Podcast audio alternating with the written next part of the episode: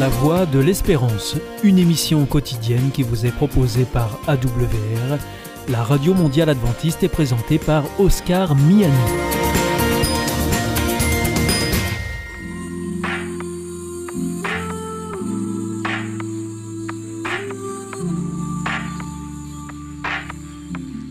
L'instant Bible. La Bible à la portée de tous, avec la pasteure Élise Lazarus et le pasteur Carl Johnson, présenté par Gétro Camille. Je suis Gétro et je vous accueille avec un grand plaisir à l'Instant Bible. Nous avons aujourd'hui une thématique extrêmement intéressante, celle des difficultés de la vie. Est-ce que vous passez par des galères, des galères qui vous semblent compréhensibles ou au contraire incompréhensibles? Est-ce que vous vous demandez comment mieux les gérer, comment sortir Bien, nous avons deux invités, deux experts de la Bible que nous accueillons et qui ont des réponses pour vous. Je cueille Élise Lazarus, bienvenue Élise. Salut Et Carl Johnson. Salut et pour parler de ces difficultés de la vie, nous allons euh, commencer par lire un texte de la Bible, parce que la Bible a beaucoup à vous offrir en la matière, un texte très connu dans le monde des chrétiens, le psaume 23.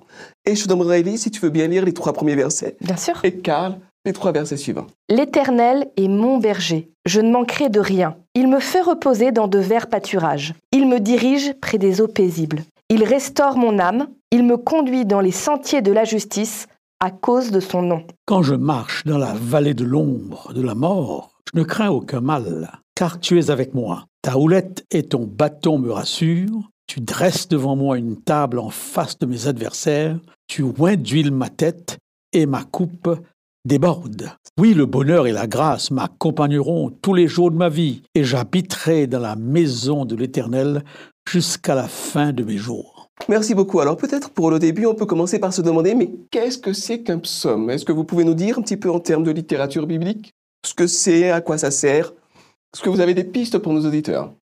D'une manière simple, c'est un chant. Euh, on peut aussi dire une forme poétique, euh, l'expression de quelque chose où les émotions ressortent euh, sans barrière. Mais et dans la Bible, nous avons environ 150 psaumes, c'est la partie, dirais-je, liturgique de la Bible.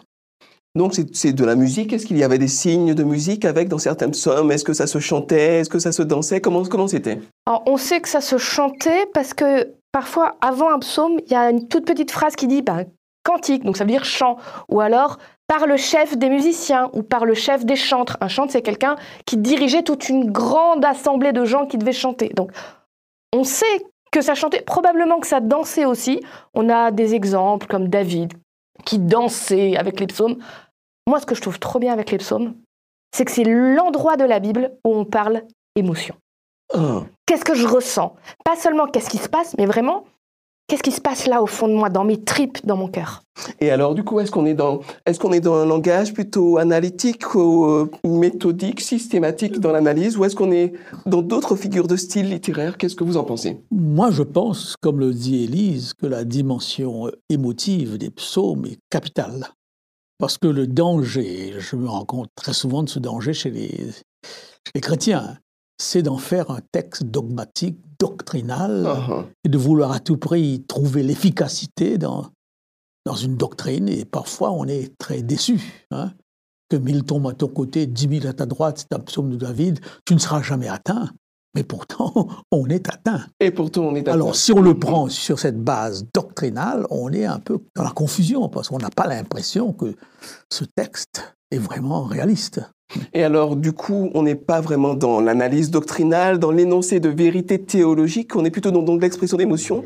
Et cette expression, elle est, elle est plutôt subtile, elle est, elle est comment c'était Regarde, euh, je prends, on quitte les psaumes deux minutes, on va prendre la musique. Uh-huh. Prends une chanson d'amour. Euh, je sais pas moi, Jacques Brel qui dit Je suis prêt à être l'ombre de ton ombre, l'ombre de ta main, l'ombre de ton chien. personne dans la réalité ne va jusque-là. Enfin, j'espère, parce que sinon. L'ombre d'un chien, c'est C'est dur quand même. Bas, hein. Mais en musique, ça passe très bien parce que ça donne l'occasion d'enlever les filtres et de dire d'aller jusqu'au bout, d'être vraiment jusqu'au boutiste dans ce qu'on dit. Dans les psaumes, c'est un peu comme ça aussi. Quand on dit des choses positives, tout est merveilleux, c'est incroyable, c'est fou. Et quand ça va pas, parce que les psaumes disent aussi quand ça va pas, je suis à la fin de ma vie, euh, tout le monde m'a abandonné, mes ennemis me marchent dessus. Voilà, l'idée c'est vraiment, on grossit le trait, mais vraiment pour que tout le monde puisse s'y retrouver. Forcément, à un moment de ta vie, il y a un psaume où tu vas dire, c'est, c'est moi ça. Il écrit ce que je ressens. Parce que justement, c'est universel l'émotion. Ah, ah. mais alors, euh, à quel niveau se trouve l'inspiration? Parce que finalement, ces psaumes sont dans la Bible et on considère que la Bible soit inspirée si finalement l'auteur des psaumes ou d'un psaume finalement grossit le trait dans le dithyrambique, dans l'extraordinaire. À quel niveau se trouve l'inspiration et comment est-ce que ça peut aider le lecteur? Euh, J'aurais tendance à dire que euh, l'inspiration se trouve dans, dans, le fond du message qui est véhiculé. Mm-hmm. Et par rapport à l'ensemble euh, de la Bible, nous pouvons avoir dans un psaume une image de Dieu plus ou moins contradictoire. Hein. Mais et, là, ce serait la partie peut-être euh, eh bien, de l'auteur où il exprime ce qu'il ressent par rapport à Dieu dans telle ou telle circonstance. Mhm. Et ensuite, lorsque nous voyons ce qu'il dit dans le contexte global de la Bible, eh bien, je ne dis pas que c'est toujours facile ou automatique, on arrive à une vision plus cohérente de Dieu n'est-ce pas, plus équilibré de Dieu. Voilà comment je tenterai d'expliquer cela. Tout à fait. Parce que dans l'inspiration, il y a toujours la part de l'homme, il y a toujours le vocabulaire de l'homme, et il y a aussi la part de Dieu, et nous n'avons pas une explication comment ces deux parties se rejoignent et nous donnent une œuvre qui soit divine. D'ailleurs, Élise, est-ce que l'inspiration, c'est quelque chose qui vient de Dieu directement et qui tombe sur les gens comme cela et il dicte mot pour mot ce que Dieu raconte. Est-ce que c'est ça, par exemple, le psaume? Bah, Tu vois, c'est là aussi intéressant de se dire que ce livre-là, la Bible, ça vaut le coup de le lire et de lire un peu de tout de ce qu'il y a dedans. Parce que tu as des textes qui vont être plus pour t'expliquer les choses, comment est Dieu, comment il faut se comporter. Voilà. Tu en as d'autres, comme les psaumes, le cantique des cantiques, qui vont être là pour parler à ton cœur. Uh-huh. Mais à chaque fois, Dieu a fait un choix de dingue. Un choix que moi, j'aurais pas fait. Hein. Plutôt que de faire de la dictée mot à mot aux gens, il leur a dit Je vais parler à ton cœur, je vais te faire connaître qui je suis, et avec tes mots à toi, tu vas écrire. Exprimer ce que tu ressens et ce que je te fais ressentir. Tu te rends compte du partenariat que Dieu veut faire avec les hommes, à quel point il a hein. confiance, il ah dit oui, Je prends le risque que ce soit pas euh, parfait. parfait tout, mot à mot, virgule à virgule, mais le message sera parfait quand même parce que je t'ai inspiré, j'ai inspiré ton cœur, j'ai inspiré qui tu es, et c'est mes valeurs à moi, Dieu, qui vont ressortir. Et ça, ça me donne confiance en Dieu, parce que ça veut dire, il me voit pas comme un objet, comme une plume pour écrire ce qu'il veut, il me voit vraiment comme un être humain avec des pensées, une intelligence, des émotions, et il veut travailler avec moi. Je suis sûre tu as déjà eu un patron qui voulait tout faire à ta place. Moi, j'ai déjà eu tu te sens nul. Dieu, lui, il te dit, moi, je ne suis pas un, patron qui t'ordonne des choses et qui te tape dessus. Uh-huh. Dieu te dit, je sais plus de choses que toi, je vais t'apprendre, je vais te faire progresser. Et on va faire ensemble. Et on va faire ensemble. On va faire ensemble. Il n'y a pas mieux. Alors ça veut dire, chers auditeurs, que euh, vous allez trouver beaucoup de richesses, mais attention à ne pas tout prendre au pied de la lettre. Il y a les subtilités, et la richesse est aussi dans la subtilité. Alors venons-en maintenant à ce psaume 23 en lui-même. On va commencer par ce premier verset. L'Éternel est mon berger, je ne manque de rien. Euh, pourquoi cette métaphore du berger? Qu'est-ce que ça implique? Qu'est-ce que Dieu me guide? Qu'est-ce que ça veut dire? Il me guide comment? Qu'est-ce que vous en pensez? La richesse de la Bible par rapport à Dieu, c'est que Dieu nous est présenté sous différentes métaphores, différentes images. C'est pas dans les autres religions j'essaye de comprendre, on ne voit pas cette variété d'approches. Hein. Et là, Dieu est berger. Dans d'autres passages, il est père. Dans certains passages, eh bien, ça c'est un peu plus embêtant. Il est le Dieu des armées, le Dieu de la mhm. guerre. Hein. Mhm. Mais très souvent, ces métaphores sont liées à la culture de l'époque, mais résonnent encore aujourd'hui. Hein. le concept du berger n'est pas un concept très très proche pour nous occidentaux, mais j'ai été en zone urbaine. En Exactement. J'étais au Maroc, j'étais en Algérie, même en Roumanie, j'ai vu des bergers avec une vingtaine de brebis. Sur le flanc d'une montagne. Et ça m'a tout de suite renvoyé au psaume, au psaume 23. Il y a des pays, des cultures encore où, l'image du berger est une image euh, puissante, puissante et forte et mmh. présente. Mmh. Mmh. Et, pourquoi un berger? Alors ça fait quoi un berger par rapport à un troupeau? Est-ce que je suis un mouton? Est-ce que je suis une vache? Je suis un troupeau Qu'est-ce que je suis exactement? L'image, elle porte quoi? Tu as, tu as déjà euh, surveillé des animaux comme ça? Jamais, à part des perruches que j'avais dans une cage, mais c'était pas très difficile à surveiller. J'imagine. Moi, j'ai jamais été berger. Par contre, je me suis occupée de vaches à dos pendant l'été. Alors, à un petit niveau, hein, j'avais quelques vaches à m'occuper. Et c'est très intéressant à quel point ça te change de devoir amener les vaches d'un point A à un point B. Et en quoi ça te change? Bah, Parce que, d'abord, tu développes une super conscience. D'habitude, tu sais, tu marches, tu vis ta vie. Mais là, faut faire attention à chaque animal. Tu peux pas juste les considérer comme un troupeau. Tu as le troupeau, c'est vrai, mais tu as chaque bête avec son caractère.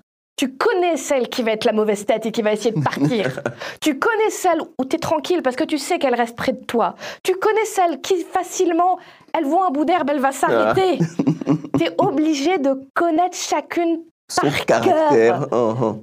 Et honnêtement, tu te sens responsable d'eux, mais tu jouerais ta vie parce que parce qu'elles dépendent de toi.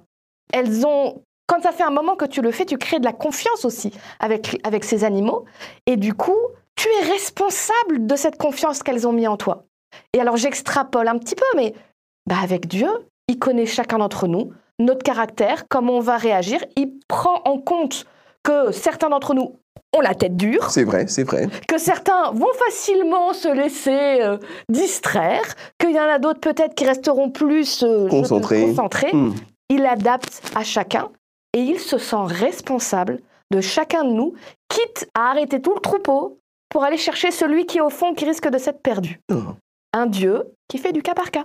Du cas par cas. Mais alors, pour continuer dans cette perspective-là, Karl, euh, est-ce que Dieu me téléguide? Est-ce que Dieu est comme un berger qui me force avec son bâton à aller à droite et à aller à gauche, à aller plus vite, à aller plus lentement? Est-ce que c'est euh, quelqu'un qui va contrôler la direction dans laquelle je vais en permanence? Euh, Je ne pense pas. Bien que peut-être l'image du berger et des brebis peut nous donner cette impression, mais je ne pense pas que la brebis se sente téléguidée. Une chose est certaine, c'est qu'il cherche le pâturage le plus adapté, l'herbe la plus agréable. Et là, c'est le rôle du berger de, le conduire dans, ce que le texte dit, c'est vers pâturage. Donc, euh, si Dieu, euh, si on emploie le, vocabulaire du téléguidage, que sais-je, il faudrait peut-être euh, faire attention, dans la mesure où Dieu nous dirige tout simplement vers ce qu'il ce qu'il y a de meilleur pour nous. Euh, il y a un texte qui nous dit d'un prophète J'ai pour toi des projets de bonheur, mais non pas de malheur. Hein. Mhm. Euh, ce que je cherche, c'est c'est ce qu'il y a de mieux pour toi. Donc, si Dieu dirige, il faut toujours avoir cette finalité euh, dans, le fond, un peu comme les parents. Les, vrais parents, eh bien, qui ne cherchent qu'une seule chose, le bonheur des enfants. Parfois, l'enfant peut avoir l'impression d'être téléguidé, d'être commandé. Bien sûr. C'est une impression que nous avons tous eu parfois par rapport à nos parents. Mhm. Mais je pense qu'après, on, s'est rendu compte, mais non, papa a cherché que mon, bien. Finalement, rien de plus. On est bien d'accord. Alors on continue la lecture. On va prendre le, le verset 2. Il me fait reposer dans des champs d'herbes vertes, il me conduit au calme près de l'eau, il me rend des forces.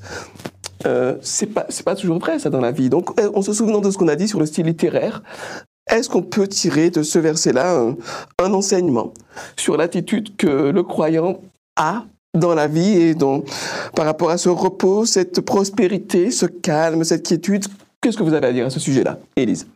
D'abord, je m'arrête juste sur le texte. Alors, ok, il me fait reposer dans de verts pâturages, mais il me dirige vers des eaux paisibles. Mhm. Le berger, il n'est pas toujours au même endroit avec ses moutons. Le rôle principal du berger, c'est de connaître les bons endroits et les bons chemins pour y arriver. Et les baliser, hein, pour, donner des repères. Hum. Mais certains de ces chemins, il n'y a pas d'herbe verte dessus. Surtout à l'époque, maintenant c'est un peu différent, mais quand vraiment les gens étaient nomades, l'idée c'était comment je peux à chaque période de l'année guider mon troupeau pour aller au bon endroit où ils seront bien et en sécurité. Et les chemins qu'ils prenaient, euh, les psaumes, c'était dans le désert hein, où c'était écrit. C'était pas dans les vertes prairies de la cause. Donc les chemins un peu compliqués, ils connaissent. C'est d'autant plus important de connaître les bons coins. Donc ça veut dire que tout n'est pas rose tout le temps. C'est pas les vertes prairies tout le temps. Mais c'est la confiance que le berger, il t'emmène vers la verte prairie, vers les eaux paisibles. Donc le chemin peut être difficile, mais c'est la confiance que à l'arrivée, c'est quelque chose de bon. Merci Élise. Karl? J'ajouterais tout simplement que si nous laissions à Dieu la direction totale de notre vie, eh bien, il n'y a aucune raison de croire qu'il nous dirigerait là où il ne faudrait pas. Mhm. Si toutefois, dans le parcours, il y a des divergences ou des, distractions ou des tendances à, à, changer de voie, ça, ça relève de la liberté qu'il nous a donnée. Tout en nous dirigeant ils nous respectent dans notre liberté et parfois nos choix sont en contradiction avec ses choix à eux, à lui. Hein. C'est là où l'image de la houlette vient. Euh, la houlette a pour but tout simplement de euh, de, ramener la brebis sur la bonne voie. Euh, parfois, euh, en l'accrochant par le cou, je ne sais pas, j'ai vu quelques bergers avec des bâtons tout simplement, mais très souvent dans les images pieuses, on te présente un morceau de un bâton et eh bien courbé au bout pour qu'on puisse eh bien raccrocher etc. Donc je crois que tout le problème de l'être humain, c'est justement cette écoute de Dieu, c'est marcher ce chemin que Dieu veut, mais en même temps vouloir voir si c'est pas plus vert ailleurs. Et, donc, si je comprends bien ce que tu dis, Dieu cherche à m'influencer, à me guider, à m'accompagner dans la bonne direction, mais par contre, il ne me contrôle pas. Je ne peux pas, imaginer un Dieu qui voudrait autre chose que cela. Hein. Mais sans me contrôler pour autant. Oui. Uh-huh. Et, il nous donne cette liberté. Et parfois même nous laisse croire que c'est nous qui avons fait le bon choix. Alors que peut-être dans la réalité, non. Il y, a il y a une influence que nous ne saisissons pas toujours, Bien sûr. mais qui joue son rôle. Du moins, l'homme de foi voit les choses sous cet angle.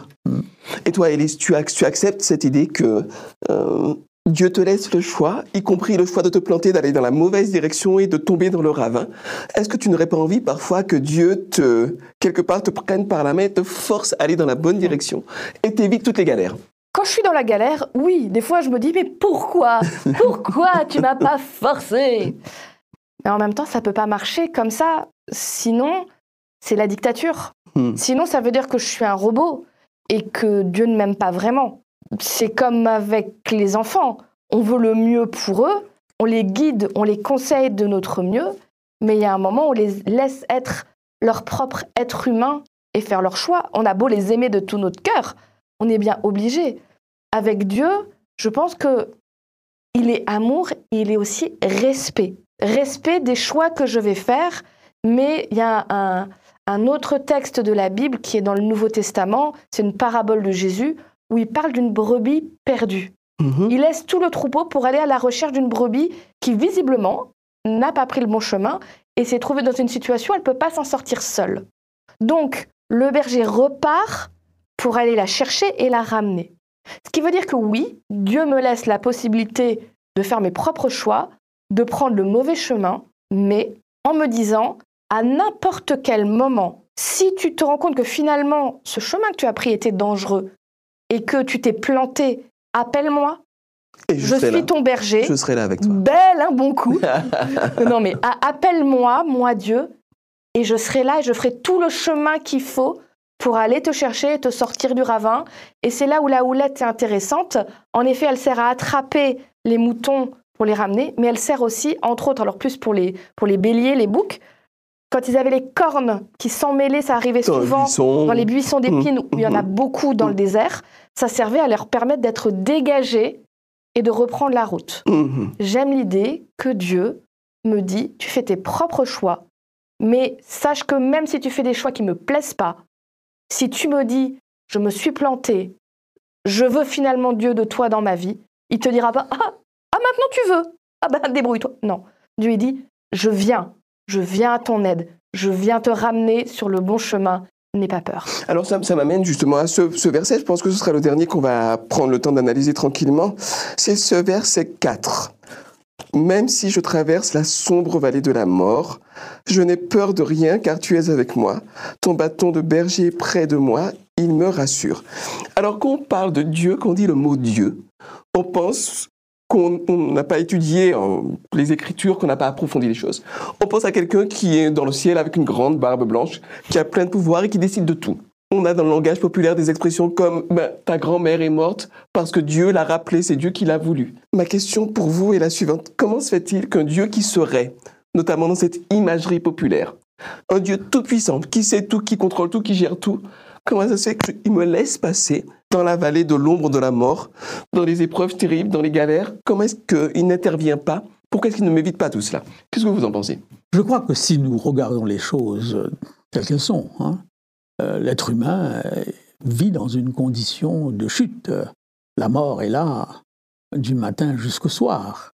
Lorsque, me semble-t-il, euh, le psalmiste, ou si c'est David, je ne sais pas, dit Quand je passe dans la vallée de l'ombre et de la mort, eh bien, cette vallée est là, constamment, hein, n'est-ce pas? C'est pas Dieu qui me met dans cette vallée forcément, mais je, je me lève le matin, je suis exposé durant toute la journée à la mort et à, à tout ce qui va avec, mmh. n'est-ce pas? Et le psalmiste est en train de dire, mais quand je me trouve dans cette situation, eh bien, je suis quand même serein, je suis quand même calme, je sais que tu es là. Hein. Mmh. Il ne dit pas que ce Dieu va automatiquement intervenir, mais il y a cette certitude de la présence.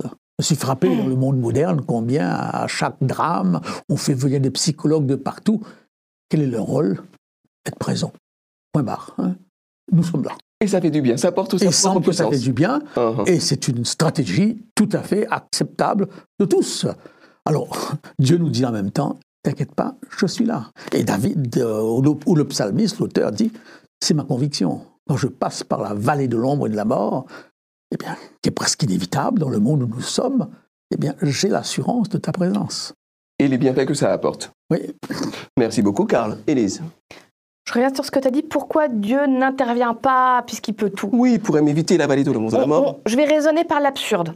Imaginons un problème qui n'est pas un problème de l'ombre de la mort, hein, mais euh, le temps qu'il va faire demain. Il fait très beau, très chaud depuis un certain temps. Tu as un agriculteur croyant qui, le soir, prie et dit Dieu, si demain il ne pleut pas, ma récolte est perdue, fais qu'il pleuve demain. Amen.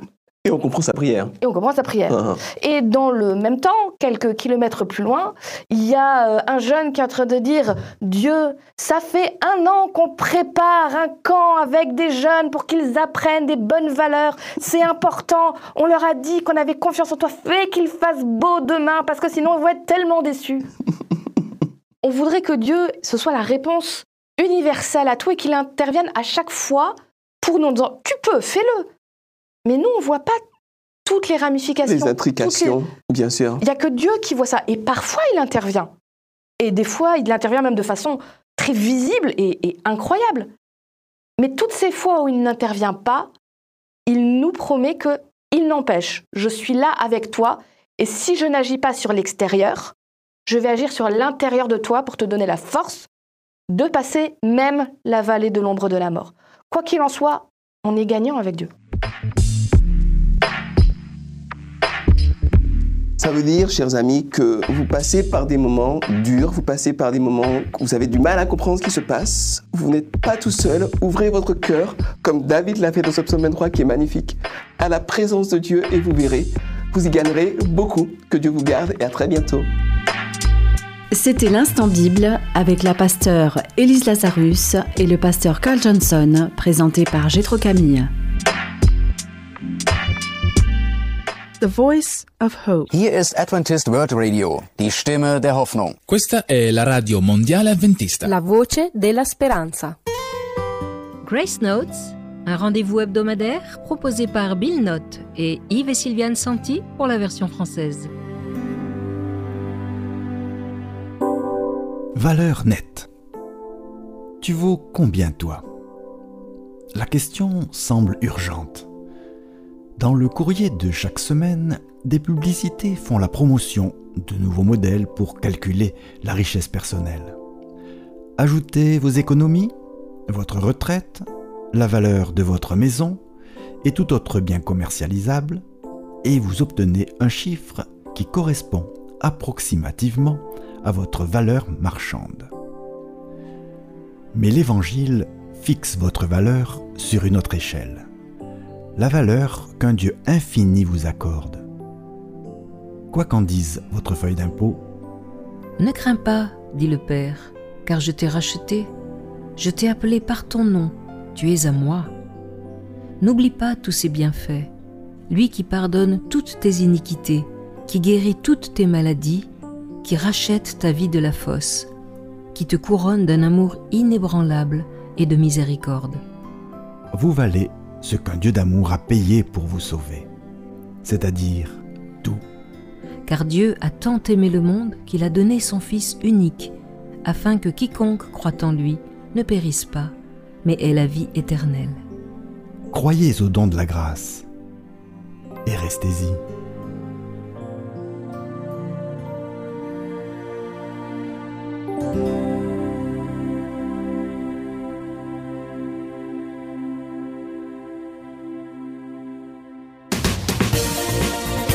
Notre émission est maintenant terminée. C'était la Radio Mondiale Adventiste, la voix de l'espérance. Je vous souhaite à présent une très bonne continuation.